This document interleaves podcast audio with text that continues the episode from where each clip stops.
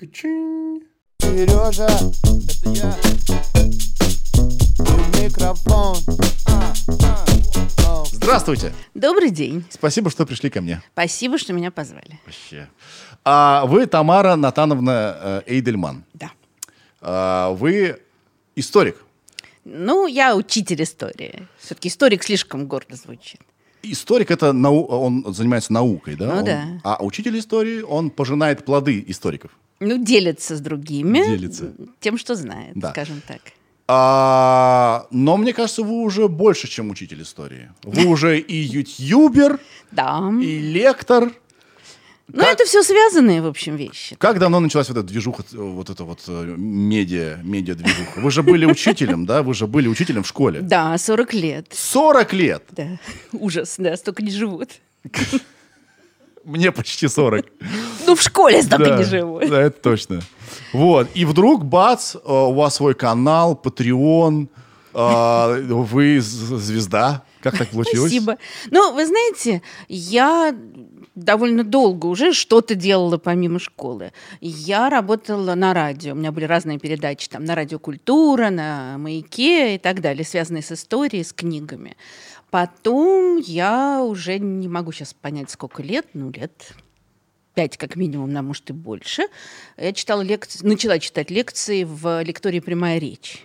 И потом тоже в, раз- в разных, разных, разных местах. Потом я записывала лекции на портале Арзамас разнообразные. У меня подписка на Арзамас. Это замечательно, да. Вот. А потом в какой-то момент мои сын с невесткой ехали в машине и слушали мои лекции на Арзамасе. И невестка моя говорит, а почему бы, значит, Тамара Натановне не устроить свой канал? И они стали меня обрабатывать. Мне это показалось совершенно вообще, где YouTube, где я. Это не имеет ко мне никакого отношения. Но они развернули, у нас, значит, теперь такое вот семейное предприятие, они развернули грандиозную. Я, конечно, одна бы никогда этого ничего не сделала, потому что они меня снимают, монтируют, продюсируют. Теперь уже у нас там куча народу всем этим У занимается. вас довольно красивая картинка. То есть, как это все выглядит здорово вообще. Ну, у меня же сын много лет работал фотографом, вот, а невестка моя закончила в ГИК, так что они этим вот... Они этим занимаются. Я ничего не понимаю, но теперь какие-то слова это визажист, Это стилист. же идеальное распределение обязанностей. Вы занимаетесь тем, чем вы э, хороша. Да, контентом. да. Контентом. А они там на себя берут э, весь геморрой. Ну, в общем, да. В общем, да. И они работают очень много. Да. И я им очень благодарна. А вы еще преподаете или уже все? Знаете, я вот этот был последний учебный год, у меня уже был один класс только, и я ушла на пенсию. Я вас поздравляю. Спасибо, я вот первый человек. А то все, ой, ой, я очень довольна. Можно сразу такой вопрос? А, ну, за 40 лет, наверное, можно сделать некий срез, да, б- по десятилетиям, по пятилеткам и так далее. Как, меня, как меняются люди, дети. Меняются ли вообще дети? Или это нифига не меняются? Вы знаете, ну, конечно, в какой-то мере меняются, естественно. Естественно, сегодня дети намного более свободные, чем 40 лет назад. Да. Какие-то вещи, которые, вот когда я ходила в школу или когда я начинала преподавать, ну, я не знаю, формы нет. Там, Да. условно говоря, и много чего еще. Даже вот на моих глазах какие-то вещи уходили, там, типа дежурство по классу. Вот у нас этого уже больше в школе нет, есть уборщицы. Ну и какие-то еще вещи, там, какая-то была линейка перед началом. Всего этого давным-давно нет. Хорошо, а я так спрошу, а интернет, когда он появился, это значительно изменило? Ну, конечно, конечно, потому что это дало доступ к огромному количеству информации. Но моя это всегда заветная идея, что на самом деле, вот в глубине, все равно они, в общем, ну, примерно такие же. Да. То есть, естественно, да, когда ты можешь нажать кнопочку и оказаться, и связаться с человеком на другом конце мира, и вообще ты владеешь гигантской информацией, может быть, часто больше, чем учитель, Конечно, это все совсем другое. Но, с другой стороны, какие-то проблемы подростковые, отношения друг с другом, отношения со взрослыми. Мне кажется, что это ос- остается, в основе своей остается тем же. Да. Может быть, кстати, это признак моего старения и уже такой дисквалификации. Я Почему вы так говорите? знаю. Может быть, я каких-то вещей не замечаю. А. Вот. Да, да. То есть в в общечеловеческом смысле э, мы все одинаково развиваемся. Вот мы, мы дети, нам интересна вот эта первая влюбленность, да, вот эти все наши дела. да. А что касается информации, мне кажется, дилетантским моим взглядом, ситуация дико поменялась кардинально. То есть, э, наверное, я предположу, что э, учитель, может быть, в некой степени перестал быть авторитетом. Потому что, посмотрите, у меня есть телефон, который знает больше, чем любой человек. Уж тем более учитель, да? А так ли это? Ну, к сожалению, надо сказать, что в нашей стране учитель последний раз был авторитетом, наверное, в каком-нибудь там 1880 году. Да, да. Да, вот Ленин сказал, что надо поднять учителя на небывалую высоту. Вот с тех пор все поднимают, никак не поднимут. А, вот. Но, конечно, ко- это, конечно, так. В то же время, вот понимаете, по крайней мере, учителя истории, я думаю, что не только, но я знаю про учителей истории, бесконечно по всему миру. Как мы должны приспособиться к тому, что есть компьютеры, к тому, что есть интернет. Ну, конечно, надо приспособиться. Но это все та же самая информация. Только раньше она была в книжках, ее было меньше. Теперь она вот такая визуальная, звуковая, такая, это все равно информация. То есть, опять же, основополагающие вещи остаются теми же самыми. Дети-то на самом деле с информацией работать не умеют. Они верят всему, что они там прочитают. Они кликнут, и первое, что им вышло, э, а это, Это правда. Ну, даже не, они даже дальше не пойдут. Да. Вот. То есть, а есть какие-то базовые вещи, которым, как мне кажется, надо было учить и раньше, и теперь. Вот, ну, грубо говоря, не брать все на веру, а мозг включать. Тогда другой вопрос. Окей, мы разобрались с детьми, как они поменялись либо не поменялись. Вернее, в чем они поменялись, в чем они не поменялись.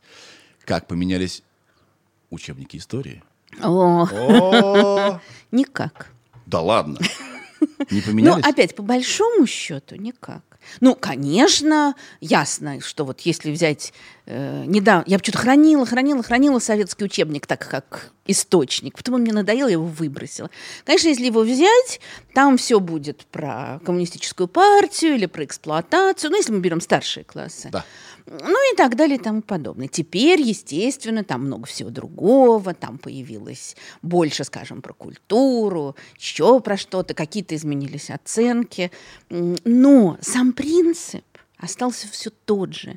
Учебники истории, они стали более красивыми, там картинки, бумага. Но это все упаковка. Учебник истории по-прежнему, это что такое? Дети прочитали, повторили, пересказали. Ответили на вопросы после параграфа. Понял. А факты-то не поменялись тоже? Ну, факты, они все те же. Примерно. Да, действительно, есть там учебники, в которых что-то не говорится, а что-то говорится, да? Да. Э, там интерпретации какие-то. Но на самом деле, понимаете, э, там, скажем, во всех учебниках сказано про сталинские репрессии. Другое дело, что где-то вот так, где-то больше, да? Да, Э, Где-то, ск- ну, мало где, к сожалению, сказано какой-то ужас, а где-то сказано, что это было необходимо ради укрепления там, обороноспособности страны. Но сами факты остаются все теми же. Да. Мо- Моя любимая идея, на которую я потратила очень много лет жизни, работая там в разных ассоциациях учительских, в проектах и так далее. Учитель не должен быть носителем конечной истины. Он сообщает некоторые факты, а дальше он должен, дети должны анализировать источники, сопоставлять их, сами думать.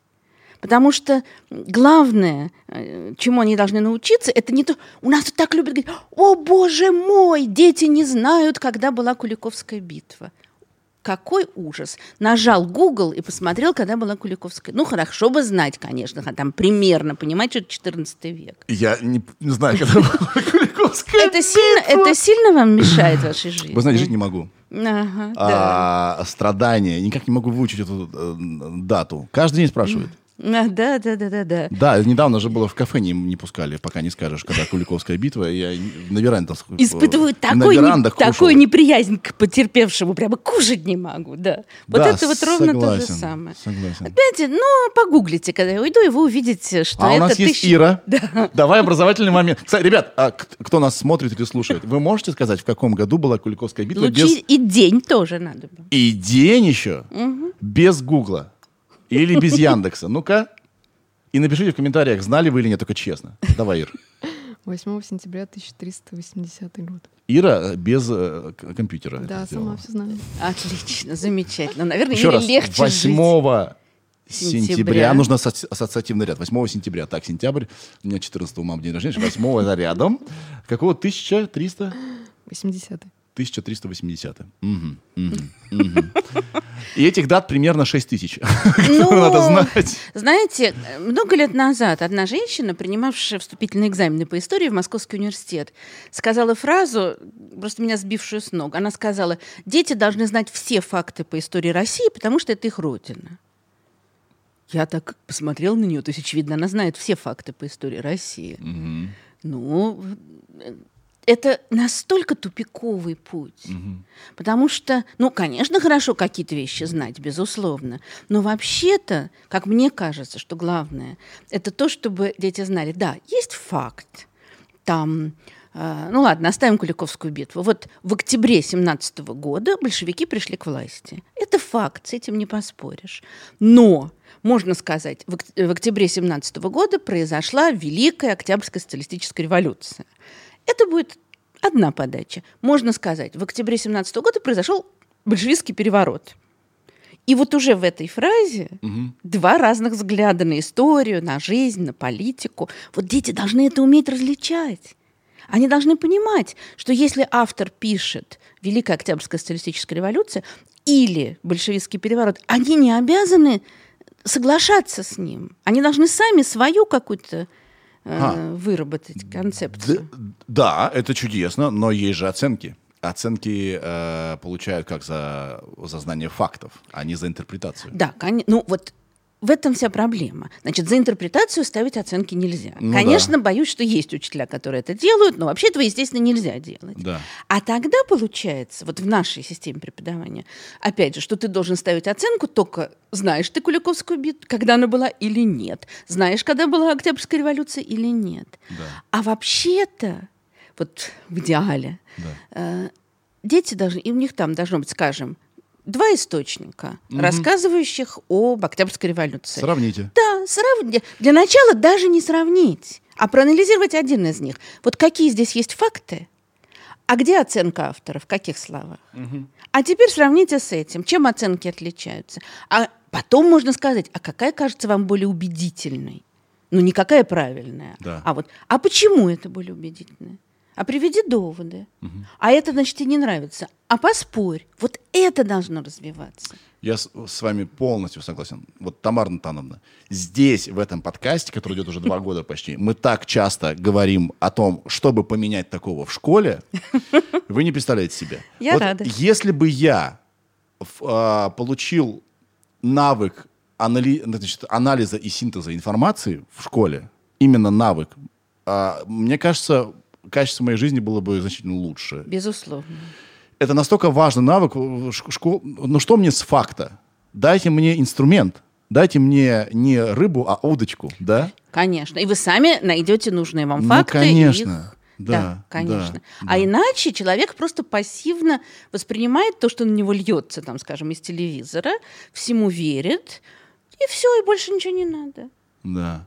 Я очень люблю говорить своим ученикам, включите мозг. Мне один класс подарил флешку, на которой было написано «мозг».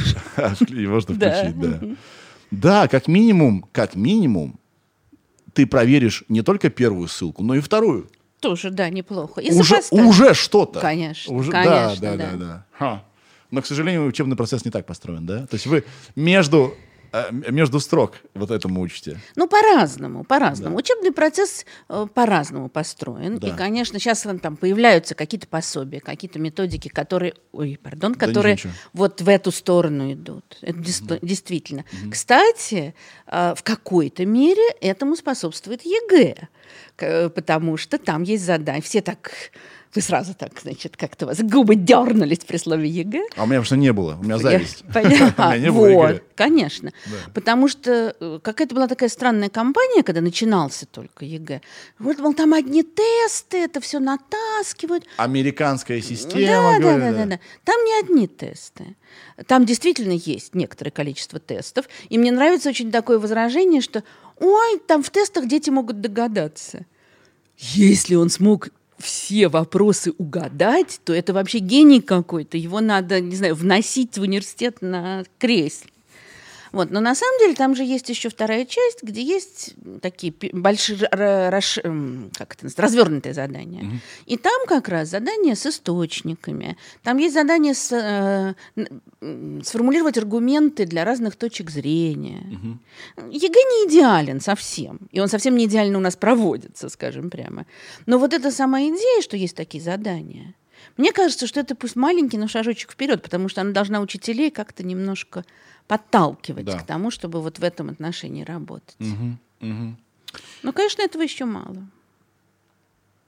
Вообще непонятно, как вообще делать, как, как, как учить людей совре- современных. Знания устаревают быстро очень. Да. И, наверное, вот все-таки нужно учить принципам, а не фактам. Вы знаете, я все больше и больше думаю, наверное, это тоже, может быть, это признак старения или признак того, что у меня уже там две маленьких внучки, я думаю, а вот как они, бедненькие, будут учиться? У меня сын пойдет в сентябре в школу. Я напуган, капец. Конечно. И вот я все больше думаю о том, что есть школы, самые разные, есть разные методики, которые, ну так, грубо говоря, нацелены прежде всего на развитие личности. Ну, самая знаменитая, там, скажем, школа Монтессори. Монтессори. Но на самом деле, помимо О, школы... это детский сад.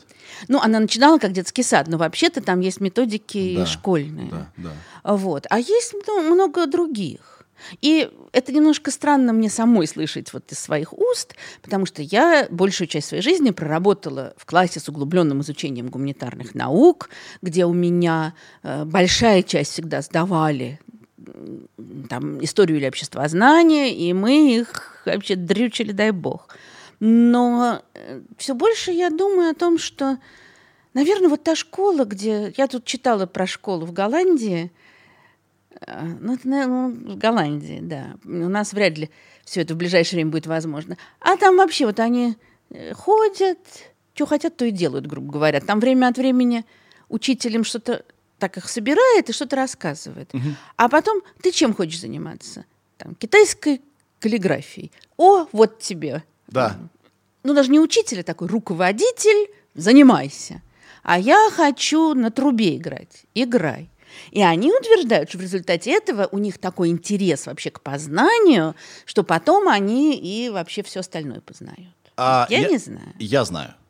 Я ходил в художественную школу 6 лет. В, в детстве меня отдали. И у меня, я уже, по-моему, говорил сто раз, по кругу хожу в этом подкасте.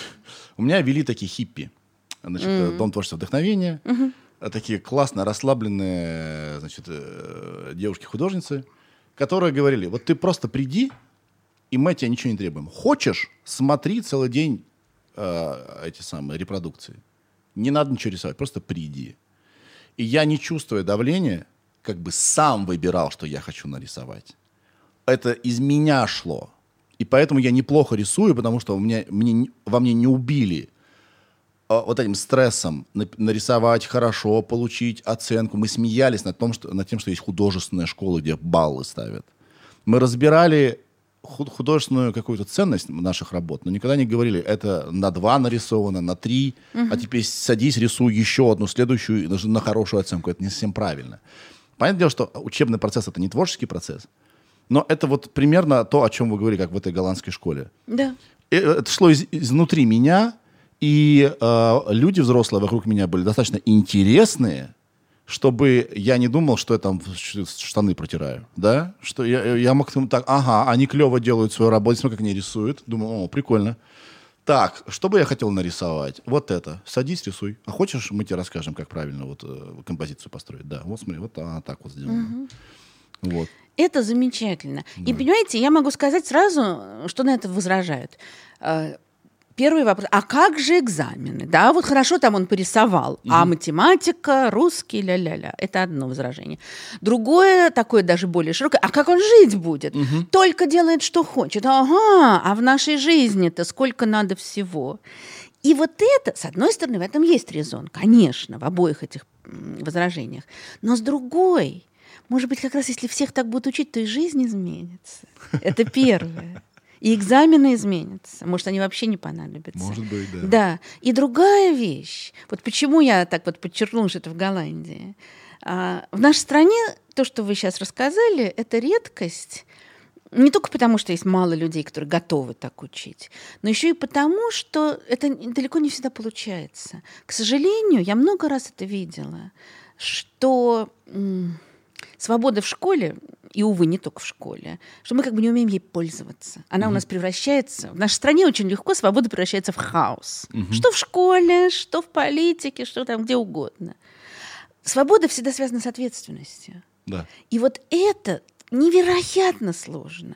Э, У голландцев-то у них с ответственностью А все я- в порядке. А я как педагог-психолог, недоучившийся, знаю одну вещь, что надо человеку давать столько свободы, за э, сколько он может отвечать. Да. Если даешь э, ребенку больше свободы, чем э, он может, э, господи, по-русски язык-то как-то, ну, понимаете, да? Освоить, Ос- да, да, освоить, то начинаются проблемы. Да. А если давать э, свободу в каких-то рамках разумных, то тогда, наверное, вот этот хаос э, более кон- менее контролируемый. Я согласна. То есть, наверное, если сейчас все школы в нашей стране перейдут на методику Монтессори, то это будет такой дурдом, что Да. вообще... Но если вот это как-то постепенно будет меняться, и еще другая вещь, это не только наша специфика, конечно, всемирная. Вс- Большая часть родителей зациклена на успех детей.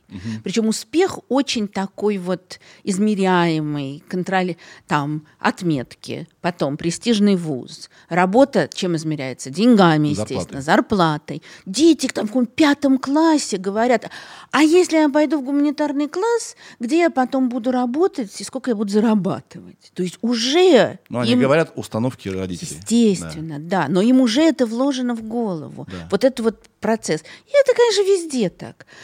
Это, конечно, особенно проявляется там, в спорте, в музыке. Вот это вот с детства начать, начать. А если повернуть совершенно друг- по-другому все? Вот понимаете, там, где действительно просто хочешь рисуй, хочешь не рисуй, из вас не делали великого художника, а были какие-то другие задачи совершенно. Да. Да. Чтобы человек раскрылся, чтобы человек Чтобы я был собой. да, да. Может быть, если бы э, оказалось, что вы великий художник, то это как-то бы и проявилось. А нет, просто человеку, чтобы было хорошо. Чтобы ребенку было хорошо в школе, а не когда-то потом, когда он получит эту высокооплачиваемую работу, и потом еще придет и скажет, как я ее ненавижу. Да. Это же совершенно, это просто все... Рейтинг совершенно неверный. Все критерии, приоритеты неверные. Есть такая штука, как парадигма. Да. Вот это разность парадигм, а, которая э, одна оценивает объективные результаты, а другая субъек- на- нацелена на субъективные успехи человека. Да, конечно. Счастье это достаточно сложно достигаемая субъективная единица, величина, да. Чем ее измерить непонятно, но мы все хотим быть счастливыми. И это никак, э, вернее, не напрямую всегда, а может даже еще и всегда не, и не связано с э, какими-то объективными успехами. Конечно. То есть, если я отличник, не- это не значит, что я счастлив. Конечно. Но также это не значит, что счастлив всегда те, кто в свободной школе. Тоже верно. Но, по крайней мере, на них меньше это давление. Они могут сейчас раскрыться, а не то, что ты сейчас не хочешь, но уж поверь нам с мамой, да, через там 20 лет ты нам спасибо скажешь. 20 лет. А эти 20 лет как прожить? Да. Вот это, мне Да. кажется, мне хочется надеяться, что и ваш ребенок, и мои внучки, что они уже будут как-то по-другому учиться. Но не знаю. Я вижу, мне очень нравятся вот молодые ребята, совсем молодые, которые до 20, какие они сейчас. Они больше знают, они больше знают про себя. Они больше, э, я уже тоже говорил сто раз, э, даже по песням слышно. Они поют про дофамин и так далее, или допамин, как правильно. Дофамин. Как? У тебя есть микрофон? Через F. Дофамин, да. Допамин это по- по- по-английски. А, про дофамин и так далее. То есть они больше знают, как они устроены. Я не знал вообще, как я устроен. До 30 лет я даже не думал. А я даже, я пытаюсь нервно вспомнить, что такое дофамин. Это гормон Э, какой-то? Да, когда мы, Не- исп- когда мы испытываем, Ира сейчас нам поможет, да, у нее есть Google, когда мы испытываем некие положительные эмоции, А, да, да. да, это такой га- с- с- стимулятор такой. Ира, давай мочи. Все правильно. Спасибо. Какая какая оценка э, ты мне Пять ставишь? из пяти. Yes. А, э, хорошо. Э, Чтобы дальше нам не, не закапываться в этом, я хочу сменить э, значит, э, ход беседы. Вам 61 год. Уже даже 62. 62 даже. Вот. Это сейчас исполнил? Нет, уже в декабре будет 63. Ничего. За вами не угнаться. Остановитесь. Хорошо, да, Вот. договорились. Как часто вы сталкиваетесь с эйджизмом? Знаете, что такое? Я знаю, да, но на самом деле, мне кажется, что я не сталкиваюсь. Нет? А, ну, а где я могла столкнуться? В школе, я 35 лет работала в одной и той же школе, и ни- никто мне не говорил, что ты уже старая. Может, и думали, конечно, но не говорили. Да. Вот. Ну, слушайте, но если вы на Ютьюбе, Ну да, я как-то все время скорее всего, вы читали комментарии, Ну, а люди просто это поток сознания, люди вообще не фильтруют там. Вот, допустим, где вы могли сталкиваться с этим. Ну, опять же, мои сын и невестка стараются меня от Да. такого, от хейта оберегать. Да. Ну, вы понимаете, потому что я все время, я же все время вела старшеклассников, э, именно старшие классы, и с ними тесно общалась, и там в поездках, в походах и так далее. И Я дружу с большим количеством своих учени- э, выпускников. То есть у меня какой-то такой, мало- э, ну, не, не скажу, что на 100%, довольно сильно молодежное общество. Да, да. И как-то, мне кажется, они меня принимают. Дети мои, конечно, бывает, что говорят, что я ничего не понимаю. Да. а, Потому что, Да. э, особенно, естественно, вот когда у них появились собственные дети, то тут выяснилось, что все, что я делала, все, что делали бабушки, э, делалось неправильно. Неправильно. Теперь все по Правильно теперь. Ну, может быть, это проявление иджизма, но, ну, вот, наверное, единственное. Да, то есть в медиа нет такого, да, что... Ну, в смысле, куда бабка прешь?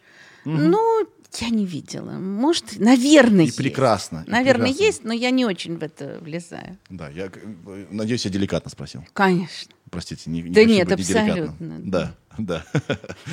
Хорошо. Вот вы учитель истории, а кто ваш любимый историк? В смысле, ученый? Мгм. Ой, это непростой вопрос. Ну, наверное, мои любимые историки... Ну, во-первых, наверное, это мой папа, который... А сейчас можно рем- ремарку Да. сделаю? Значит, ваш папа Натан Эйдельман, кандидат исторических наук, советский историк, писатель. И, внимание, ваша мама тоже историк, исследователь вопросов общественного движения 19 века. Женского причем. Женского. Да. У вас там такая фе- фем-атмосфера была, да, в семье? Нет, Совершенно, абсолютно. Вот. но- Ваш папа? Но папа, его книги. Потом, понимаете, он всегда фонтанировал, он всегда говорил про историю. Меня там спрашивают, а о чем вам папа ваш рассказывал? А он всегда говорил про что-нибудь интересненькое. Ну, причем он там занимался 19 веком русским, но он мог говорить про что угодно. Про Древний Рим, про Средние века. Там. Очень было смешно. Мы когда-то в университете что-то там предавались воспоминаниям детства. И ребята говорят, а вот как было здорово, тебе ставят горчишники, а чтобы тебе не было там больно, грустно, дают что-нибудь вкусненькое, там, рассказывать. И я так включилась в это и говорю, да, и еще говорят, вспомни про Жанну Дарк и про Муция Сцеволу. Смотрю на всех, все как-то на меня смотрят странно. Говорят, это, наверное, тебе, когда ставили горчишники, говорили про Жанну Дарк. Я говорю, да, а что, остальным нет? Я думала, всем. Вот. И папины книжки, конечно, которые я и задавала всегда своим ученикам, и обсуждала и так далее. Вот. Ну, а если уже выйти из семейного круга, а, ну, я вообще, я очень люблю историю средних веков, и поэтому для меня очень важны французские историки школы аналов, вот Жак Легов, Марк Блок, Фернан Брадель, которые совершенно, ну, вообще, вот когда я их начала читать, сейчас-то они там всюду напечатаны, все. Это был совершенно непривычный для меня взгляд и на средние века, и на историю. Их просто очень интересно читать. Ну, вот так. Супер, супер. А, я понимаю, что вы не а, историк, да? э, Ну, не ученый, Не да. ученый, но тем не менее, я думаю, что это нормально будет у вас спросить об этом. Вы же вот на историю же нападки постоянно. Да, уж. Э, Вам, наверное, я предполагаю, все время приходится ее защищать. Потому что первая реакция у человека на историю, ой, да поди докажи, что это так было. Ой, мне сегодня сказали, доказали, что все было не так. Древних людей не было.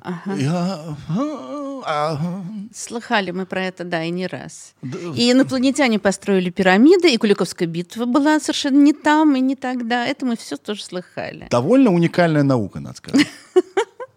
Она, она же вся строится на фактах, которое поди разбери факты ли. Окей, у нас дош- до нас дошло какое-нибудь писание. Человек, может, приврал. Может быть, это была пропаганда какая-то. Наверняка. Кто знает? Для этого и надо учиться отличать факты от мнений и выделять пропаганду. И тогда все будет проще. Да, но если один источник сохранился, которому 3000 лет, что же мы можем сделать-то? Ну, вы знаете, от- Археологи есть еще, да? Да, от трех тысяч лет есть столько разных источников, что вот все эти разговоры про то, что древних людей не было, это просто анекдот. Да. Мало того, уже миллион ученых, самых разных историков, там, археологов, источниковедов доказали, что все это бред. И все равно вот с таким важным, ну как же, это же всем известно, вот это вот замечательный довод, всем известно, что это так. Почему так триггерит людей история? Ну, есть же, вы что, замечаете, да? Ну, история про людей, поэтому, конечно, всем интересно. Это про нас, в общем-то. Мгм. Поэтому это как-то... Потом там, в математике поди разберись. А история, почему это, это имеет положительные и А, потому отрицательные. что легко в ней проявить свою компетенцию. Она про людей, и если ты говоришь, а, этого всего не было, пойди докажи, да? Ну, уже каждый... Знаете, вот трудно найти какого-нибудь начальника в нашей стране, там, начиная с президента и дальше, дальше, дальше вниз, которые бы не высказались об истории. вот за последние лет 25 беспрерывно. У нас есть э, цитата Путина. Ну, наверняка их много. Сейчас, да. я, сейчас я вам найду. Ага. Ну, Значит, цитата Путина. Я, значит, это факты о вас. Вот. э, вот. Теперь факты о Путине. Теперь факты о Путине. Эм, Иногда, иногда с удивлением, как, как Путин говорит, иногда с удивлением открывая школьные учебники, как будто они не про нас, как будто не про нас написано. Кто пишет, кто пропускает такие учебные пособия? Удивительно. Все, что угодно там написано, но не про Сталинградскую битву. Ох, да, это, на эту тему я уже давала комментарии. Понимаете, вот э, почему-то про математику, про химию не высказываются. Там как, наверное, легче в лужу сесть. Да. Да, а историю все понимают. Но только вот те, кто подсунули эти протухшие уже факты президенту, потому что подобный скандал был уже лет 20 назад. Они его, в общем, оказали ему очень дурную услугу. Они ему не, не рассказали о том, что э, в, советской, в российской школе есть история, курс истории России, а есть курс всемирной истории, всеобщей истории, в котором ис- изучается все, кроме истории России. И там вообще-то не должно быть Сталинградской битвы. Да. И вот это вот, почему именно Сталинградская битва? Опять, вот тогда было про это и сейчас. Это просто какая-то фантастика. Да. Ну, это Это обсессия на а, Второй мировой во- войне. Вообще, знаете, а я несколько лет назад была в, Сталингра... в Волгограде. Да. Вот там ощущение, что Вторая мировая война не кончилась, что вот битва еще идет. В центре города асфальт раздолбанный, просто как будто бомбежка шла. Вот, может, лучше дороги в Нет, это для исторической достоверности, конечно. А, чтобы да, ты конечно. приехал и прочувствовал. Ага, да, тогда надо обстреливать тоже. Так может и обстреливают? Ну, похоже Там специально, значит, специально бюджет есть в городе. Очень может быть, да, освоенный давно. Да. Ух, так вот, нападки на историю. А, а, Есть, есть место, понятно, интерпретациям. Да? Но факты более-менее все же остаются фактами, и ш- ну, сколько все меняется. Это вот, э, блин, я дурацкий вопрос задаю. Нет, Короче, почему? насколько это подвижная наука? Вот я что хочу История спросить. очень подвижная наука. Естественно, факты тоже меняются. Естественно, есть какие-то э, события, которые да, мы все верили, а потом вот ученые пришли и доказали, ну только ученые, а Да. не вот эти вот болтуны. Да, Да. которые доказали, что все это не так. Знаете, я вот сейчас, э, там, завтра буду записывать лекцию про Григория Распутина. Да. И я сейчас читаю, значит, разные книжки про Распутина. И выясняю то, я давно подозревала, что вообще он был не такой ужасный совершенно, как нам его описывают. То есть вот среди миллиона книг про него написанных, с одной стороны, естественно, огромное количество, вот там секс, бани, э, непристойности, вот это все. А как только ты берешь действительно историческую книгу, то выясняется, что, ну, он не был ангелом, но что три четверти тех ужасов, которые про него рассказывали, похожи на то, что или придуманы, или очень сильно раздуты. Мгм. Но это исторический анализ. Да. А иногда бывает так вообще оказывается, что там, ну, я не знаю, эм, там в XVIII веке появились поэмы Осиана, и все верили, что это нап- написано древним шотландским бардом. А в XIX доказали, что это фальшивка. И теперь мы знаем, что это фальшивка. Ну и так далее. Там после Второй мировой войны некий иммигрант э, написал Веле- Велесову книгу, якобы древнеславянскую книгу. А теперь мы точно знаем, что это фальшивка. И это вот был факт, нет факта. Но в основном, конечно, общее какое-то количество фактов существует. Но дальше самое интересное, потому что мы же все время бесконечно их оцениваем. И вот это меняется, в этом ничего плохого нет. Если это основано на фактах. Вот когда тоже наши власти говорят про фальсификацию истории, они же имеют в виду не фальсификацию, они имеют в виду версию отличную от официальной. Конечно. А это не фальсификация, это просто другое мнение. Сейчас же даже есть статья. а, а, Во-во-во-во. э, Закон, да? Что на обложках книг не должно быть изображений нацистских лидеров, но это, это- с этим мы можем еще справиться как-то. Запрещаются дискуссии э, на тему роли СССР в войне с Да, да, да, да. 41-го, Сравнение, 45-го. сравнение коммунизма с нацизмом запрещено еще. Да. А вот вы знаете- почему, а почему нельзя э, значит, обсуждать роль СССР? в- Потому что можно сказать что-нибудь не то. Потому что, ну, потому что, скажем, для прибалтийских, для жителей прибалтийских республик э, советская армия э, не столько освободительница, сколько оккупант. Или, на самом деле, еще интересней, она и освободительница, и оккупант. Да? Потому сложно. что, да, и в этом-то главный интерес, в этом главная глубина. И, ну, там, мой дедушка прошел всю войну. И мне не очень приятно слышать, когда говорят там, про советских оккупантов. И я помню, ну, э, я вот уч- много участвовала в деятельности Европейской ассоциации учителей истории, и в разные там страны постсоветского пространства приезжала, и меня там возили мордой об стол, мне это не нравилось совершенно. Но это их взгляд. Тем интереснее. Давайте поспорим, но только вежливо. Давайте поговорим. А не сразу вы фашисты туда-сюда. Давайте сравним. Да. От этого в этом все и выясняется. Фальсификация – это когда врут. Это когда, э, ну, там, господин Мединский пишет, что в, в Древней Руси никто не пил. Что это миф, который придумали, значит, ну, кто-то там, американцы, не знаю кто. Понимаете? А знаете почему? Потому что, во-первых, якобы нет никаких источников это доказывающих.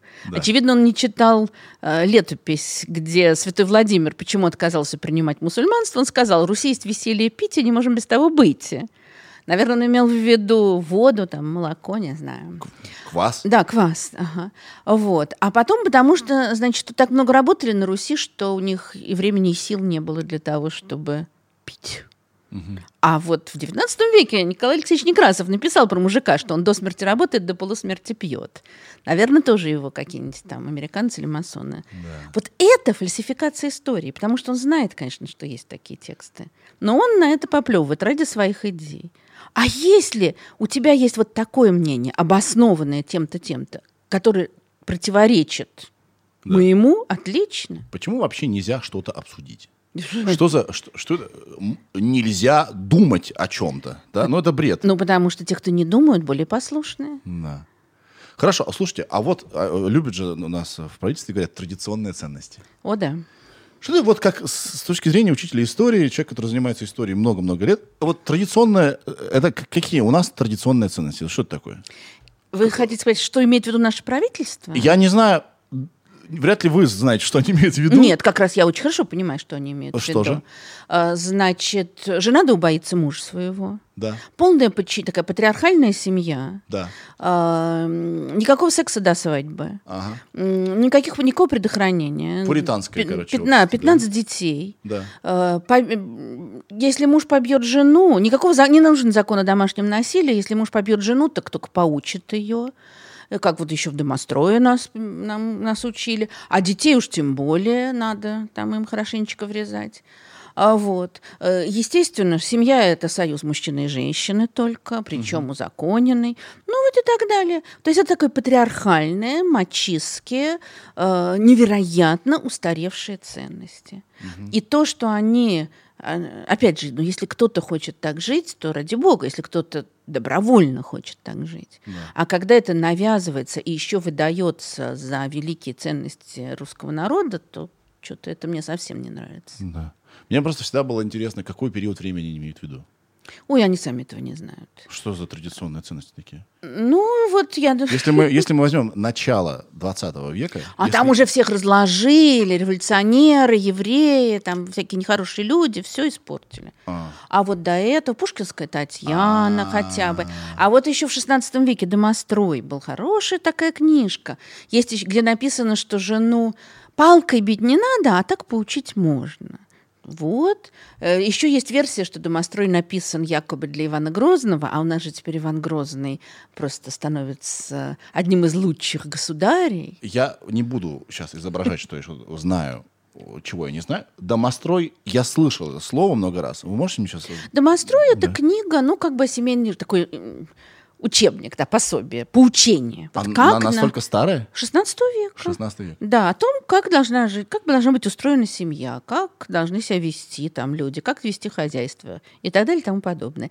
Считается, хотя это не доказано, но считается, что одна версия, что это написал монах Сильвестр, э, который был духовником Ивана Грозного. И даже вот поэтому есть версия, что он, может быть, для Грозного написал.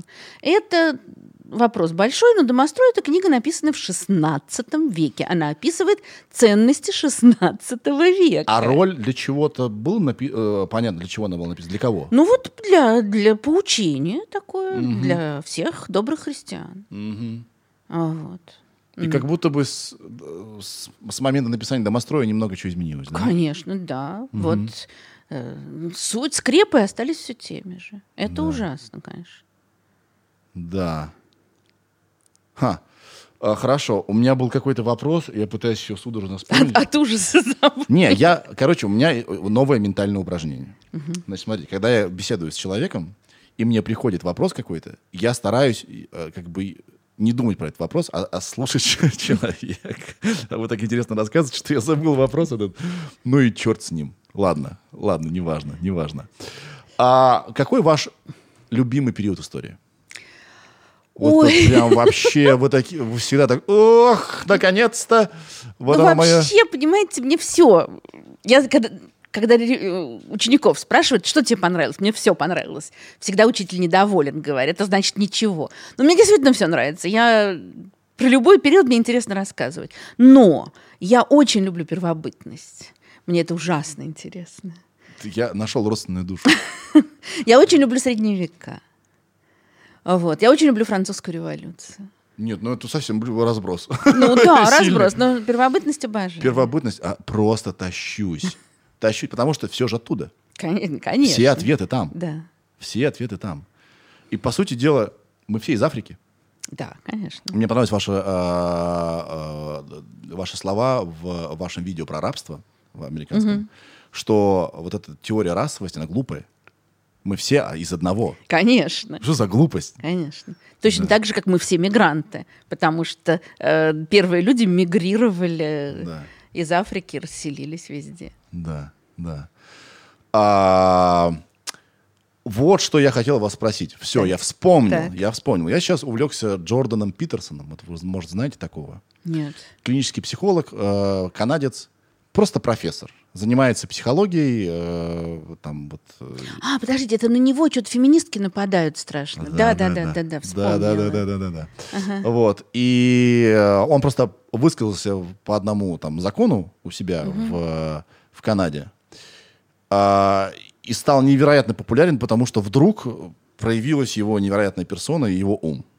Так вот, а, и- я вот что хотел с вами обсудить. Может, у вас есть какие-то соображения на, это- на- на этот счет. Как бы считается, что мужчина всю историю угнетал женщину.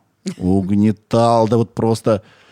Про, и как бы это, вот, вот- эта идея, она сейчас вошла в абсолют в, на Западе, сейчас скоро к нам придет, что мужчина, вот как вот есть white guild, да, но также есть как бы men's guild.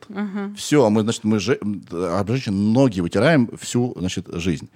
У Питерсона есть интересное, э, значит, он парирует интересно. И я вот э, на ус мотаю, не знаю, верить, не верить. Он говорит, что никому в истории человечества не жилось хорошо никогда. И мужчинам тоже. Они чаще умирали от войн и так далее, и так далее в большем объеме. И что это был всегда союз, как правило. Что вы думаете вот на этот счет? Вы знаете, это очень интересно. Я думаю, что можно найти доводы и в пользу одной и другой версии. Да. И, И- наверное, смотря какую страну мы берем фокус, да? Ну, естественно, какую эпоху конкретно. Но я бы сказала так, что с одной стороны, э, конечно, вот если мы смотрим там, у кого, кто все решает, мужчина, там, царь, министры и так далее, кто хозяин в доме, отец, муж. Вот это безусловно. И можно найти очень много фактов того, когда, ну, я не знаю, там брак в древнем, в древнем Риме, скажем, женщины были ну, довольно большими правами пользовались. Не так, как в Греции, там, где они вообще из дома не выходили практически, а э, где-нибудь в Афинах. Да, вот там эти, эти философствуют, а женщины сидят дома. В Риме не так. Но при этом, когда выдавали замуж, то э, вот, собственно, этот вот весь процесс э, заключения брака, он совершенно идентичен покупке. То есть как бы передается собственность от отца к мужу. И то, что женщина всегда зависела или от отца, или от мужа, вот это, безусловно, так. И здесь, наверное, феминистки правы. Другое дело, что я не вижу в этом вот никакой вины, э, муж- уж тем более современных мужчин. А, И то, что действительно, скажем, было разделение, было вот гендерное разделение. И женщина, скажем, да, она была лишена очень многих прав по сравнению с мужчинами. Но, например, она, конечно, была хозяйкой в доме. И мужчина, в общем, не лез в это. То есть э, это сегодня нам кажется очень унизительным, что женщинам оставлено только домашнее хозяйство и там, воспитание детей. Но, а можно сказать так, что мужчин не допускали к этому. Что Плюс, этим- плюс, наверное, если опять продолжать это, да, и пытаться спасти мужской род, а, женщины были защищены. Наверное, да, они находились под защитой и более, более спокойно жили, чем мужчины, которые ча- чаще умирали э, от... Ну, на это от тоже войн вам, так далее. конечно, феминистки скажут, и в этом тоже будет резон. Э, Понимаете, всегда защитник, он всегда, он как бы главный. Да. Также Он же пом- и угнетатель. Да, также рабовладельцы говорили, что они заботятся о рабах, их защищают. Да. Помещики говорили, что они заботятся о крепостных, они же как дети. Точно так же до 19 века говорили, что женщина как ребенок, она такая хрупкая, поэтому она не должна заниматься политикой, поэтому она не должна того, сего, пятого, десятого. А вот она сидит дома, я о ней забочусь. Это звучит очень хорошо, но это совершенно не противоречит тому, что кто-то там, я ее бью, что стандарты по отношению к изменам применительно к мужчинам одни, к женщинам другие, и много всего другого. Ну, то есть вот мне кажется, что ситуация в прошлом, она неоднозначна, что в ней есть и то, о чем говорят феминистки, и то, что им можно возразить. Да. Другой вопрос там, если мы смотрим на сегодняшний день, мы не можем, э, ну, сегодня все по-другому. Да? Да. Если сегодня мужчина захочет так жить, то, наверное, уже не всегда это у него пройдет. Да. Мне нравятся ваши слова, потому что взгляд на историю как черное либо белое, вот Конечно. Мединского привели в пример, это неправильно. Это слишком примитивно, конечно. Ну там такой узелок из всего. Да. э, что неправильно вообще э, ни одна из сторон не права. Все, все правы и неправы одновременно. Конечно. И, честно говоря, я не понимаю, ну, тоже, может быть, это моя какая-то старорежимность. Я не... Я понимаю, когда люди, ну, исторический фон сегодняшних проблем, это очень важно, как они сложились и так далее. Но никогда расовые проблемы, никогда гендерные проблемы начинают решать, исходя из того, что было 100, 200, 300 лет назад. Давайте решать, исходя из сегодняшнего дня. Вот есть сегодня мужчины и женщины, да, и, скажем, вот в нашей стране неплохо было бы подбавить феминизма, да, там, с домашним насилием, вообще с отношением к женщинам, к- с сексуальными преступлениями. Вот это вот, это проблема. А там, как жили 300 лет назад, все было совершенно другое. Да. Но это тоже, это не довод, но можно сказать, что там 300 лет назад мы не знаем женщин, которые бы Плюс, были недовольны, они не знали другой жизни. да. Плюс мы оцениваем всегда, вернее, мы сможем совершить ошибку, оценивая поступки прошлого с точки зрения морали сегодня. Это невозможно вообще делать, конечно. Это не так все было тогда. Конечно. В целом. И мы не, знать не знаем, как оценивался тот или иной поступок тогда. Можем ли мы э, людоеда из Новой Гвинеи осуждать за то, что он, там, не знаю, не соблюдает 10 заповедей? Ну, это, это совершенно разные вещи. Да, да. Кстати, для меня было удив... как бы это очевидно, но я почему-то об этом не думал. Сейчас я немножко скачу, с, да, вспомнил просто. А, опять-таки, я смотрел вашу лекцию про историю рабства в Америке. Много черных людей были вовлечены в рабство сами. То есть они были рабовладельцами. Кто продавал черных э, людей в Африке? Другие С черные ребята. Да, да, да, да. И это никак не оправдывает рабовладельческий стро- строй в Америке, но Конечно. это вносит определенную краску. Конечно, да. Вся работорговля в Африке, естественно, да, пришли э, европейцы, пришли европейцы и стали покупать Спрос рабов. а, родил предложение. Да. но они и до этого, у них были рабы, просто было меньше этого. У них были рабы в своем племени, там захваченные военнопленные, а потом целые племена жили тем, что вот эти, кто поближе к берегу, что там были налаженные торговые пути. Да. А, арабы приходили в глубину Африки и оттуда вывозили и продавали, вплоть до 19 века. Вот об этом мало говорят, кстати. Конечно. Это не такая, не, не очень приятная правда. Конечно, опять, потому что опять проще, чтобы вот одни хорошие, Чёрное, другие плохие. белое. Да, одни В же, э, смысле. Да, да. Черт возьми. Одни жертвы, Получилось. другие палачи. А Тут все неправильно, непросто. Вообще мне нравится отношение к к жизни как э, к чему-то не очень простому. Вот. Вот. Как Да. у зебры. Жизнь, как это, как у зебры, да? Э, Полоса белая, да. полоса черная. Хорошо. Слушайте, а вот вы историк, э, учитель истории. А Это вообще ваш выбор?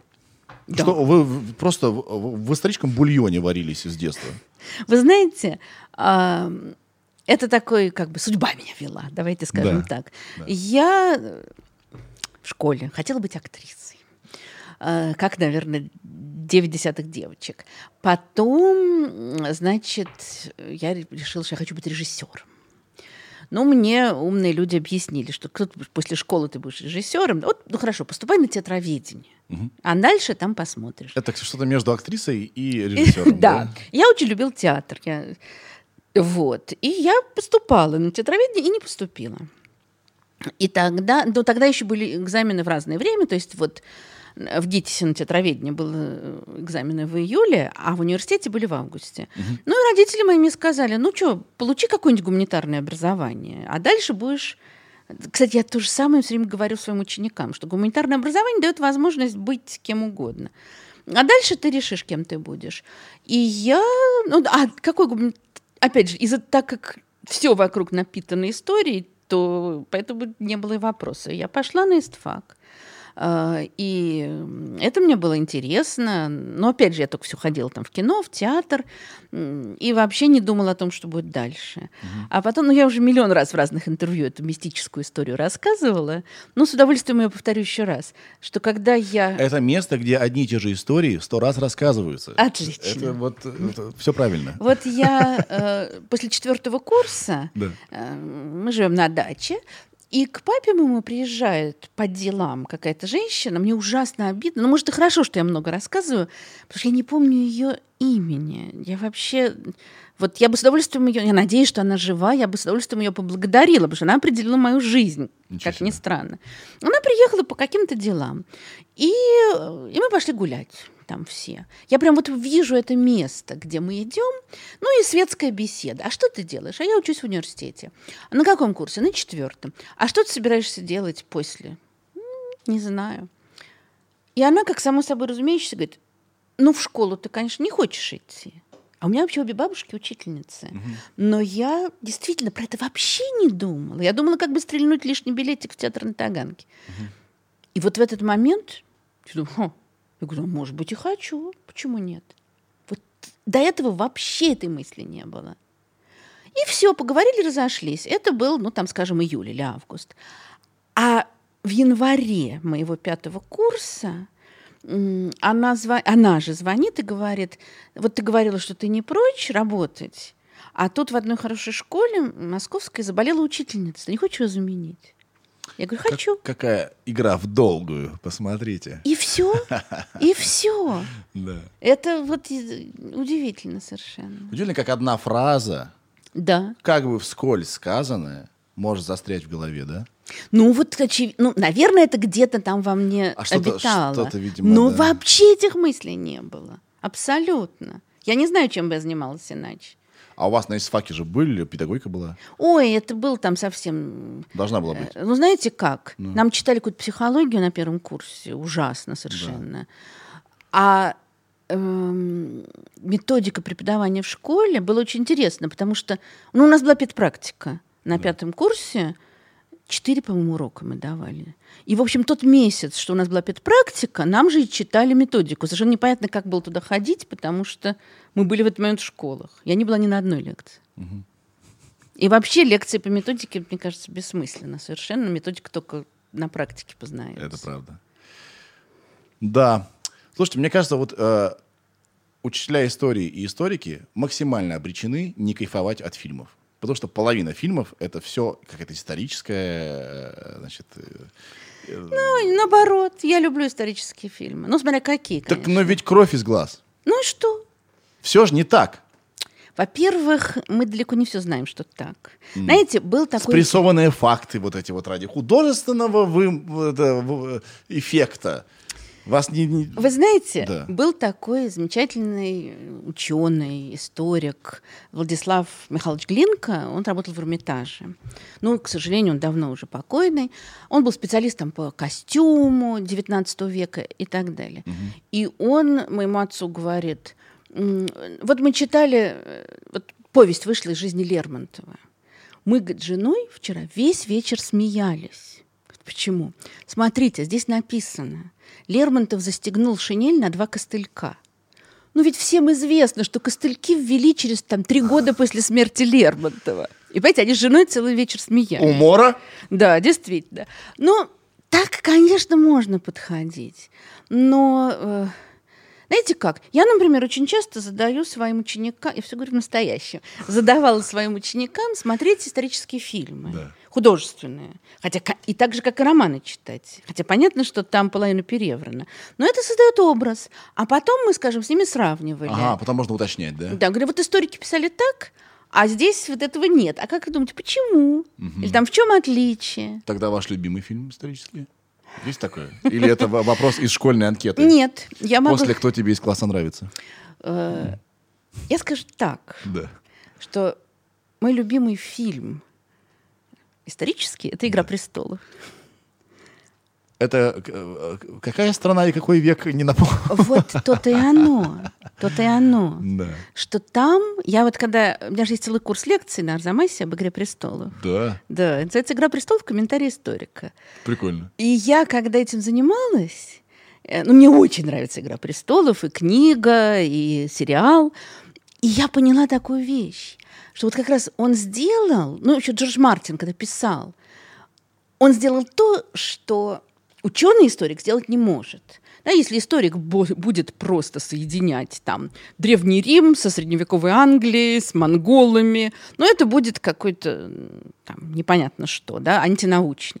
Но у него же фантастическая вселенная, да, у него там драконы, мертвецы оживают, может быть, все что угодно. Да. Но он так классно взял разные кусочки из мировой истории и их составил, что получилось очень четкий взгляд на исторический процесс. Вот хочешь понять мировую историю, читай «Игру престолов». И э, вот с фактами понятно. Ну да, там есть какие-то факты использованы. Я теперь ловлю себя на том, что я читаю там, не знаю, книгу по истории Перу. Да. А, ой, думаю, а это же как в «Игре престолов». Неужели он и про это знает? Джордж Мартин вообще, он из очень простой семьи. У него отец был докер. И он в какой-то простой школе где-то в Огайо учился. Но он очень любил читать. Да. И много-много читал. Видно, что он хорошо знает историю. Но вряд ли он знает все. Но дело наоборот. Он нашел какие-то такие структуры. Он, может, и не знал, что это в Перу тоже было. Но он нашел то, что было в разных местах.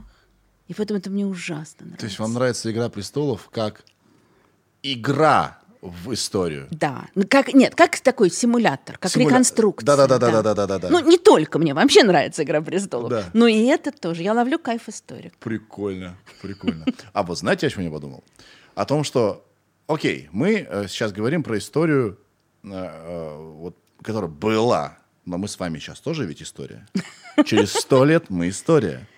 И я вот подумал, какой же гемор будет, а, если потеряется цифровая вот эта вот, да, вся штука. А, Ведь большинство сейчас процессов имеют реальное воздействие на нашу жизнь, но происходит в цифре. Вы знаете, мне кажется, большая проблема будет для историков разобраться в море сохранившейся информации. Либо так, либо так, потому что ее каждый день столько, Да, поди конечно. разбери. Конечно. Ну, надо надеяться, что у историков тогда будут уже какие-то там алгоритмы, не знаю, какие-то А, для бот. рассеивания, да. Специальный бот. Не знаю, но это будет проблема, конечно. Ну, вы, вы конечно. думаете о том, как же моим коллегам будет лет через сто, интересно? Как вы думаете?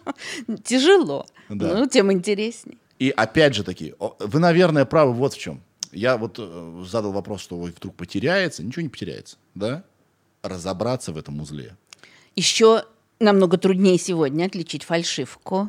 Да мы сейчас-то не можем. Вот. Мы Какие сейчас-то не технические можем. средства? Все-таки вот когда берут там, скажем, э, ну не знаю, древнюю рукопись, Да. то есть способы лингвистические, там такие сякие, да. А когда берут там какую-нибудь видеозапись и поди пойми, она подкрашена, она переделана, она постановочная, у, Да. ну тем интересней будет работать историком. Сложнее, но интересней. Да. Древние люди. Я читал одну только книгу в своей жизни. Это «Сапиенс». Больше книг я не читал. О, это классная книга. Да, скажите. Да, мне очень Вообще. нравится. По-моему, этот автор еще написал какую-то книгу уже. Он уже еще две написал. Он еще- Он написал книгу, э, ой, забыла. Юваль... Как Юваль Харари. Харари, Одна да. называется «21 урок», а, но это третья, а вторая называется... Забыла. Как бы там уже про будущее, скажем так. Хома, там что-то. А, да-да-да-да. Про будущее. это, тоже вот это, это больше интересно. уже фантазии. Не-не-не, ну да? тоже, там тоже очень такие интересные вещи, интересные э, пророчества. Да. Я не знаю, почему я всегда все оцениваю через призму вот э, первобытного человека. Потому что мне кажется, мы недалеко ушли. Ну, во всяком случае, да, Юнг бы сказал, что во в нас сидит это, да, все эти архетипы сидят с И они вот так могут вылезти, чуть-чуть хаос случится. Запросто. Просто вообще. Запросто. Да, поэтому мне кажется, это очень полезно всегда возвращаться туда.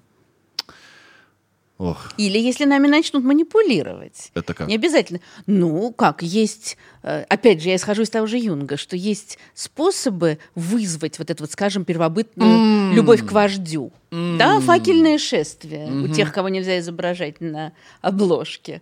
Вот он считал, что это как бы такое тоже эм, как бы обращение к каким-то спящим у нас представлениям, Да. которое вызывает ну, любая такая демонстрация в толпе. Меня очень удивил факт, в который я верю, откуда речь взялась. Так. Вы помните это, да? Что там и размышления о том, что э, нам нужно было сплетничать.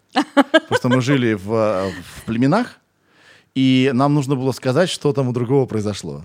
Вы И знаете, вот это спровоцировало. То есть вот сплетни, вот узнать, что там у другого в постели, грубо говоря, да, это оказывается стимул к развитию человечества. Мне вообще, мне очень нравится идея, когда Да. а, вот когда мы видим в истории то, что не прагматически не определено, да, Так. вроде бы там, ну что нужно людям, Ну, работать, дос- еду себе добывать и так далее.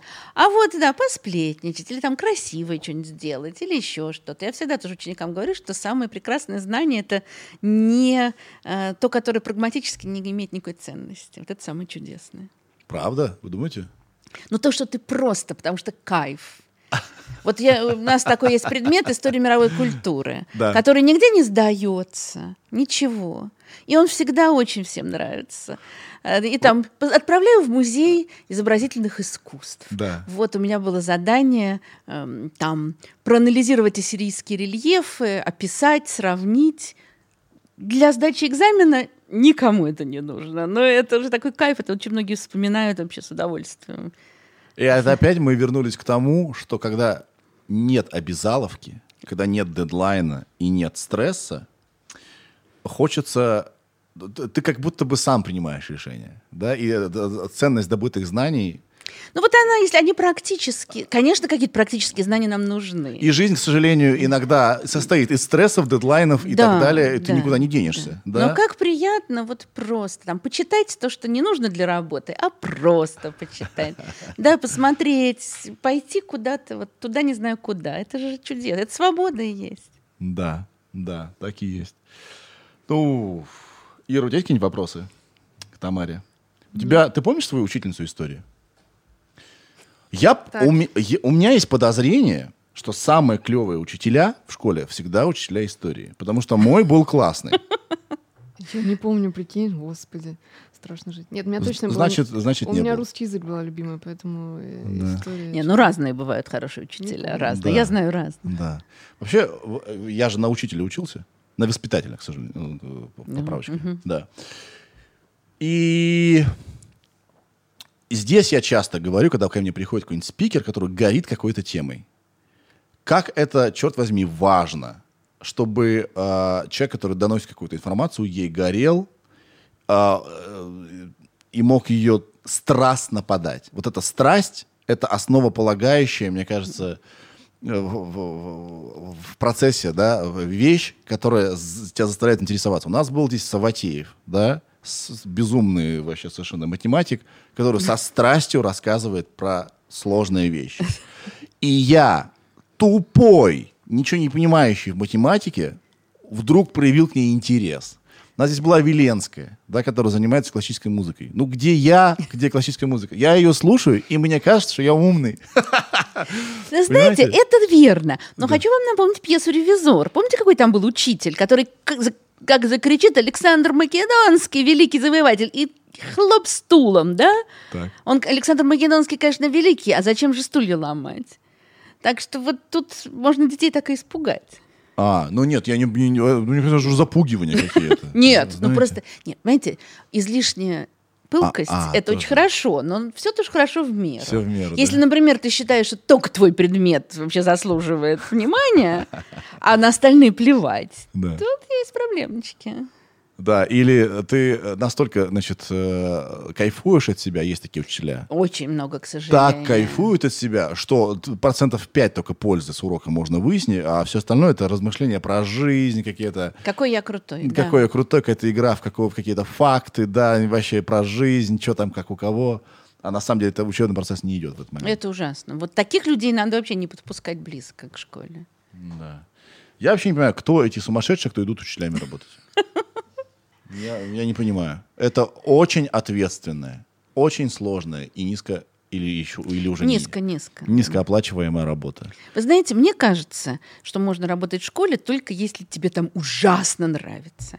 Мне вот всегда это очень нравилось. Ну, мне не нравилось вставать рано утром, проверять тетрадки, Да, конечно. да. Но вообще я вот 40 лет просто ловила кайф. Блин. Да, потом я А устала. что, а что вот это зерно? В чем? Интересно, мне жизнь... Ну, понимаете, мне повезло, я всегда работала в хороших... Я всего в двух школах работала, они обе были хорошие. И последние 35 лет, вот я работала в 67-й школе, мне там было очень хорошо, там была хорошая обстановка. Я не знал, там- что в Москве есть школы двузначные. Вот сколько я не слышал, всегда трех-четырехзначные. Нет, знаете как, сначала... Школа 6050-32. Не-не-не-не. Да, да. Сначала были просто двузначные. Вот я, скажем, училась в 12 все. И все были такие. Потом ввели какое-то, это не так давно, говорю, разделение. Вот мы были 15-67, потому что гимна- Во-во-во. гимназии начинаются с 15. А кто-то там А, еще с тут всё 14. сложнее. Это не просто там порядковый номер. Чего-то такое. А теперь, по крайней мере, вот наши... э, Гимназии теперь отменили снова, чтобы все были равны опять. И поэтому мы снова 67. А с- про остальные, честно говоря, не знаю. Да. А Вот. Но там было здорово, дети хорошие, коллеги хорошие, ужасно все. Мне все было интересно. Я ужасно... Знаете, у меня такой был случай. У меня дочка поступала в медицинский и не поступила. И, а у меня как раз 11 класс был. И там какие-то мамы, я им что-то вещаю про поступление, они со мной советуются. Потом они подходят и говорят, вы, наверное, очень рады, что у вас дочка не поступила в медицинский. Я говорю, причем интересно, что одна из них была врач. Я говорю, да вы что? Что может быть лучше профессии врача? Только профессии учителя. И они так переглянулись между собой. И я вижу в их глазах так, кому мы своих детей отдаем? И больше уже до конца года я их не видел. Да. Вот. А мне это всегда было интересно. Мне ужасно нравилось быть классным руководителем. Ну, Да. Ну, вот. И это все мне доставляло огромное удовольствие. Потом я поняла, что уже сил нет. Там на классное руководство сил нет. Уже стало не так интересно. Ну, вообще хватит. И мне теперь интересны другие вещи. эта профессия неблагодарна еще вот почему. А вас э, неправильно миссию учителей, э, значит, мне кажется, часто определяют. Вот все на вас. Наши дети, это вот они такие, потому что вы. Возьмите их, да, и делайте с ними. Это вот школа виновата. Да, э, и вот есть же такой перекос, хотя нифига подобного. В, все-таки, Ну, а учителя считают, что родители виноваты Да, во да. всем, а мы ни при чем. но я считаю, что родители виноваты. Ну, по-разному. Все взрослые вообще, да, разные взрослые. Давайте не говорить слово виноваты, несут ответственность. несут ответственность, да. да, А Вот вот. меня вчера родитель обвинил, значит. Что я смотрю твой инстаграм с ребенком, и ты материшься. Как тебе не стыдно, Сергей? Я говорю, что ты свой родительский косяк на меня сейчас свалил? У меня не для детей инстаграм. Это твоя вина, и ты решил свалить его на меня. Понимаешь, мой инстаграм плохой. Ну, понятно. а не да. он э, проверил, можно ли своему ребенку это показывать. Ой, да, но с другой стороны есть другая сторона, наоборот, что теперь родители пытаются вникать в каждую деталь жизни школы. Суперактивные. Да, и говорить, здесь не то, здесь не так. Вот. Какую-то учительницу я забыла в каком-то городе. Обна... э, Я даже забыла. Ее увидели, что она покупала нижнее белье. Или сфотографировали. Просто она в магазин пришла. А это учительница, которая в купальнике сфотографировалась, и родители ее требовали уволить. Не в классе, а там где-то на Нет, речке. Нет, подожди, на речке учителя не была. должны ходить на пляж. Да, конечно. Нет, Тем более в нет. купальнике. Конечно. Сегодня загар, а завтра что? Да. У, у нас, у меня был замечательный руководитель в университете, ну, он тогда уже был очень старый, конечно, он, к сожалению, давно уже покойный, и он говорил, э, учить, ученик должен думать, что учитель даже спит в галстуке. Ну вот, мне кажется, что это время уже прошло. Нет, учитель это обычный человек. Конечно. Да. Ха. А а помогает ли это выстраивать вот такие отношения? Я главный, ты не главный? Или как вот? Если в смысле, обычный- что учитель обычный человек? Да. Ну, я не знаю. Мне кажется, что... э, Ну, а почему? Учитель должен быть суперменом, и в смысле всех подавлять. Э, Вполне могут быть, но это очень непросто, но вполне могут быть уважительные отношения с обычным человеком. Тут дело не в том, что какой учитель там с небес спустившийся. Учитель старше тебя. На этом вообще должны быть основаны какие-то вещи. А не потому, что учитель все знает, никогда не совершает ошибок. Наоборот, он старше, ну, поэтому ты должен к нему прислушиваться. По факту ты ведь не учителю должен, а себе. Это твоя проблема выйти с хорошими оценками. Он, он, Ну, да, он даже тебе не в оценках, а полу- получить что-то. получить что-то, да. Ну, как бы справиться с этим, Да, да? да. Выйти из этого. Да. Это Ну, же как тюрьма, тебя оставляют на второй год. Ты не можешь выйти из школы. Да, а, поэтому он тебе, навер- наверное, хороший учитель выстраивает взаимоотношения такой, я, мы как бы мы с вами, у нас одна проблема. Давайте ее решим вместе. Да, но Да? при этом все-таки, понимаете, вот когда я начинала работать в школе, мне, ну еще я была там, да, моим ученикам было 17, мне было 23, они все пытались меня на ты называть. Оу! Ой, я помню, у нас была молодая училка, я в нее влюбился, капец, по английскому. Вообще, она такая красивая была. Я пропал вообще. Ну, учили английский в результате. Ой, я так учил. Все, На все вопросы отвечать. Ну вот, это, конечно, нелегко. Но вообще, э, ну, Что там, старших надо, старших надо уважать. Да. Ну, просто. Это не значит, что надо во всем там смотреть в рот и все повторять. Но к старшим вот на- из этого должна исходить позиция, я главный. Но я всегда думал, а какая твоя заслуга, что ты сделал для того, чтобы быть старше меня? Ведь ты ничего не сделал для этого. Но дело не только в том, что старше, а, например, учитель получил высшее образование и что-то знает. Да, да. Ну, что ты не знаешь. Так что тут...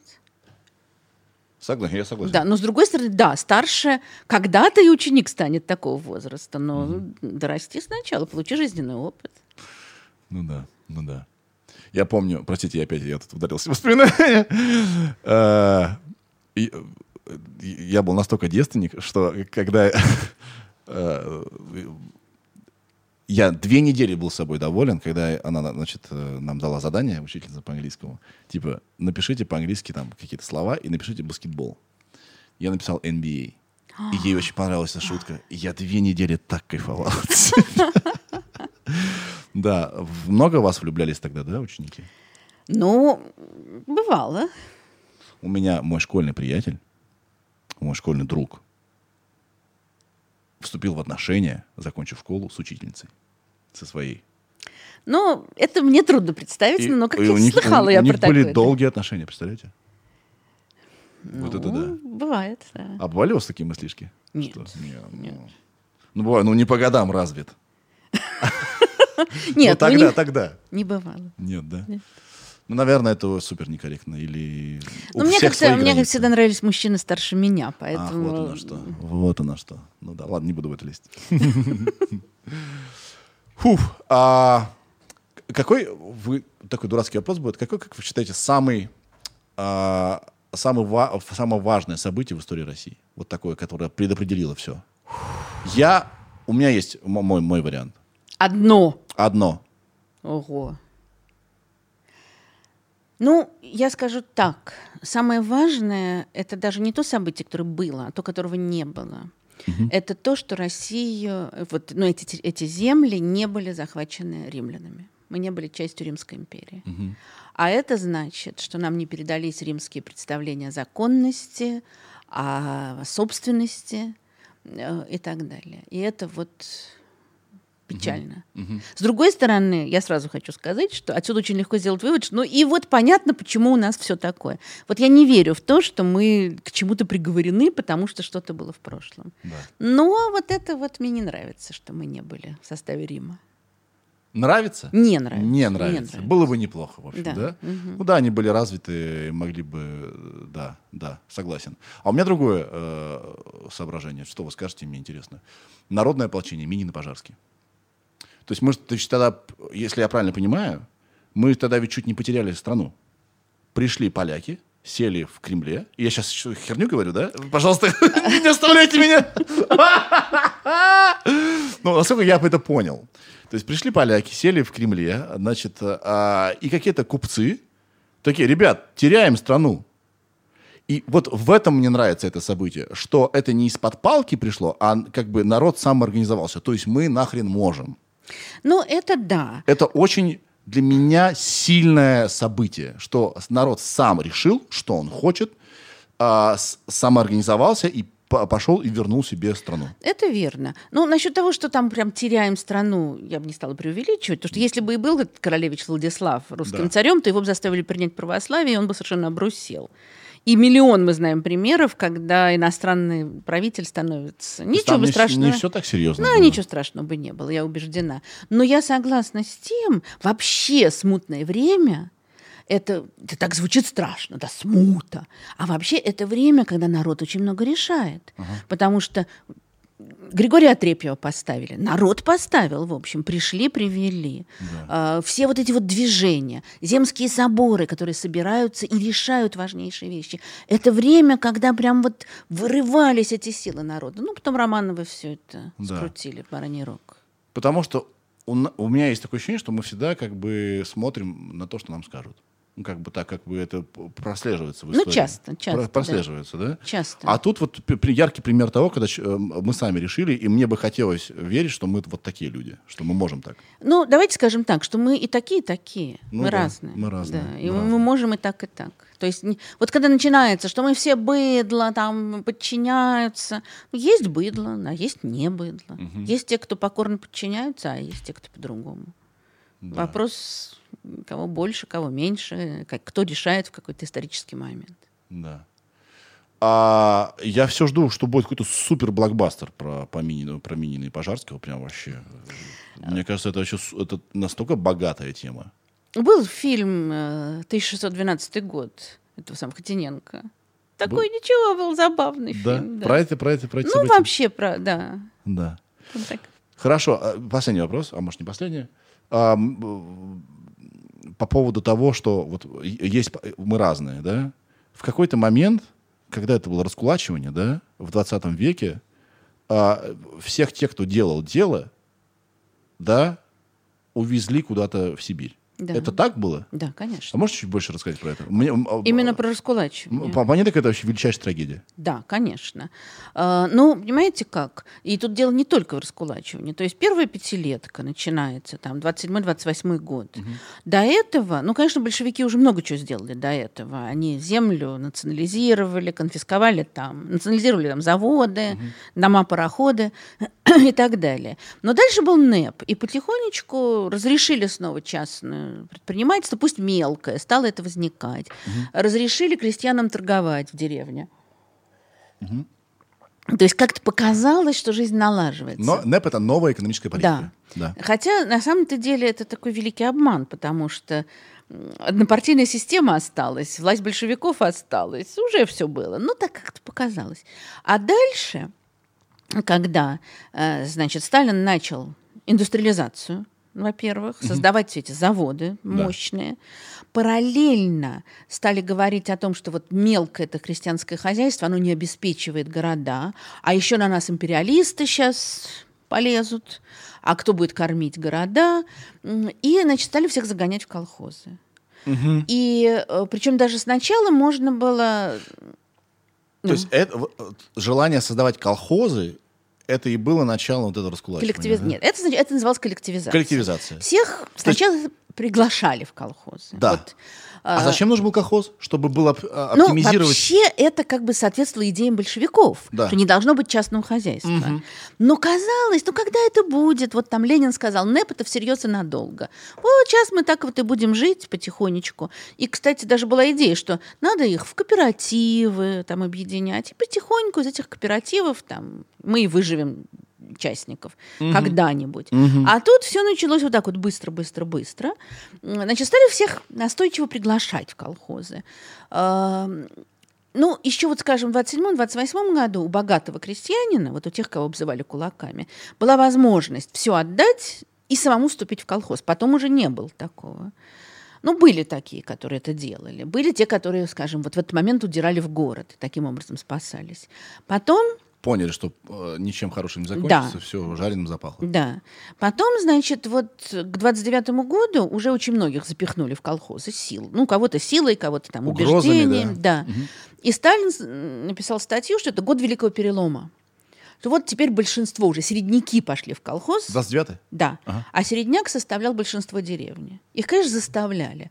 Ну, значит, Сталин говорит, все, теперь уже надо массовую коллективизацию.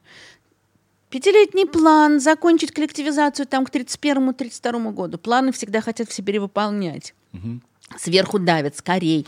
Все они там начали... Коллективизация — это и... Создание это- колхозов. Это и есть вот тот пик коммунизма, да, когда, когда все общее. Да. Да? Ну, Да. в частности. Да. В частности, это. Да.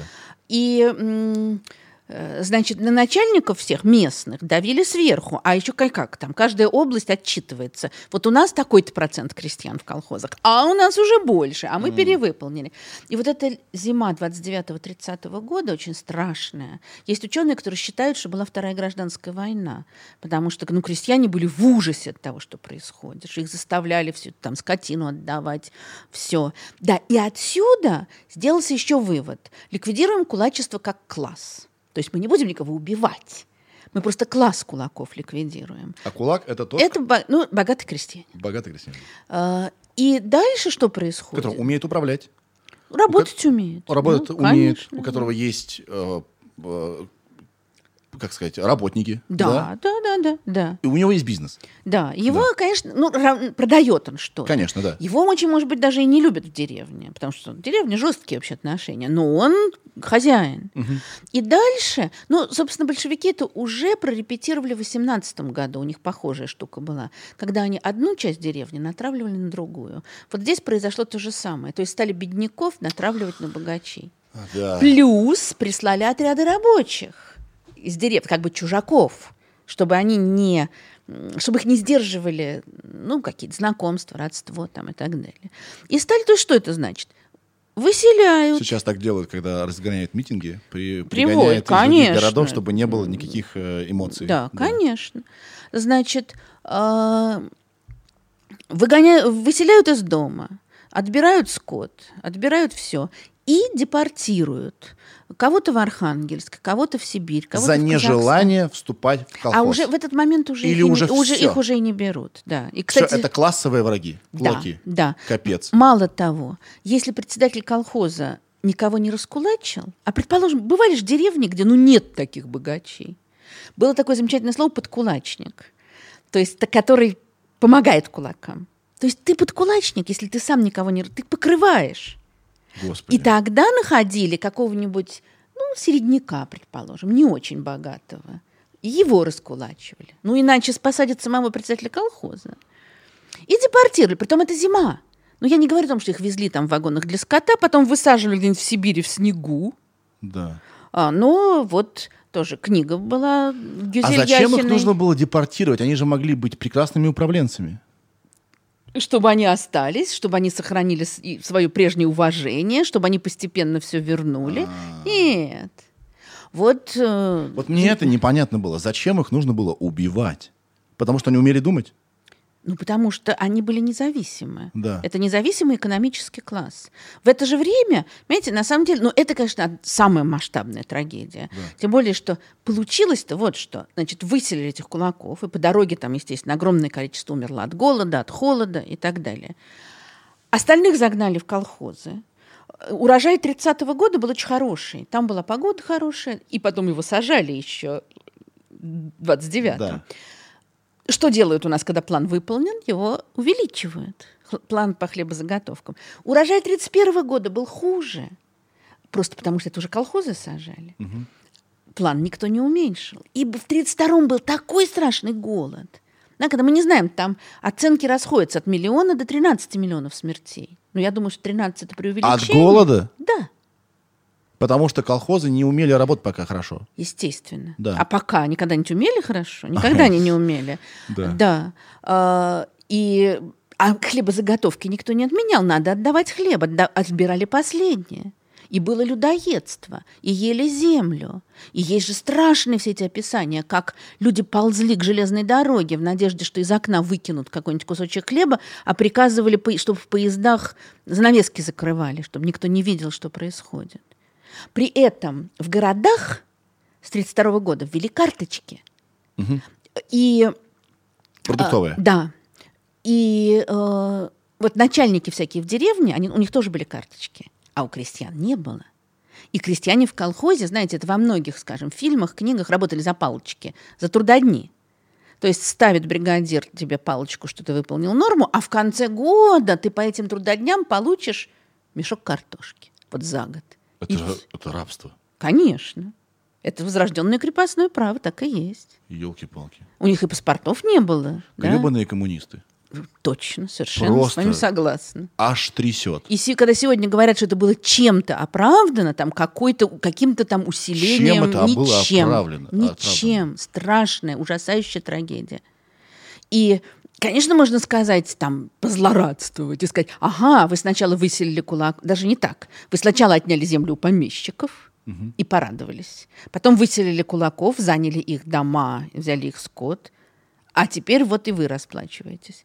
Но на самом деле это, это, конечно, страшная трагедия. Все это, вот это все страшные этапы Я так- уничтожения крестьянства. И я так понял, что многие люди были поставлены в такие рамки, что либо он, либо я. В общем, конечно. Да. Вот представитель колхоза, если он этого не делает, Да. он идет в лагерь.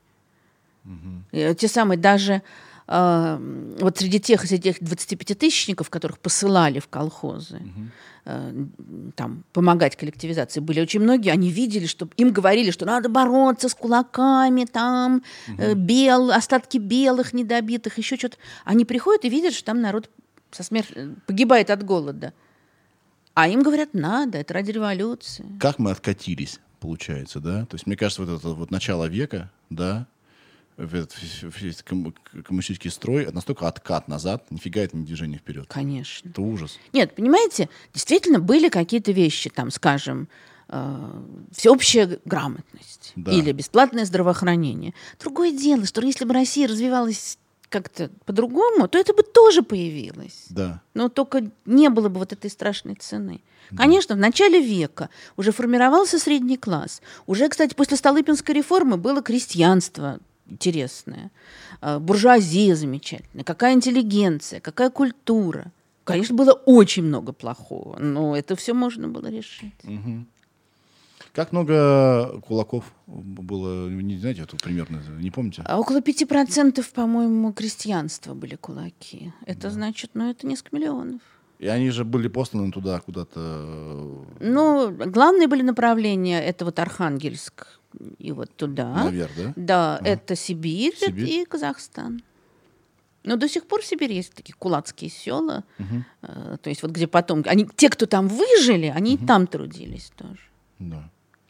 Ну, значит, вы подтвердили примерно мои знания, что э, всех тех, кто что-то мог, многих из них, Да, просто... нет, так вот крестьяне это самое главное. Но параллельно, скажем, изничтожают инженеров.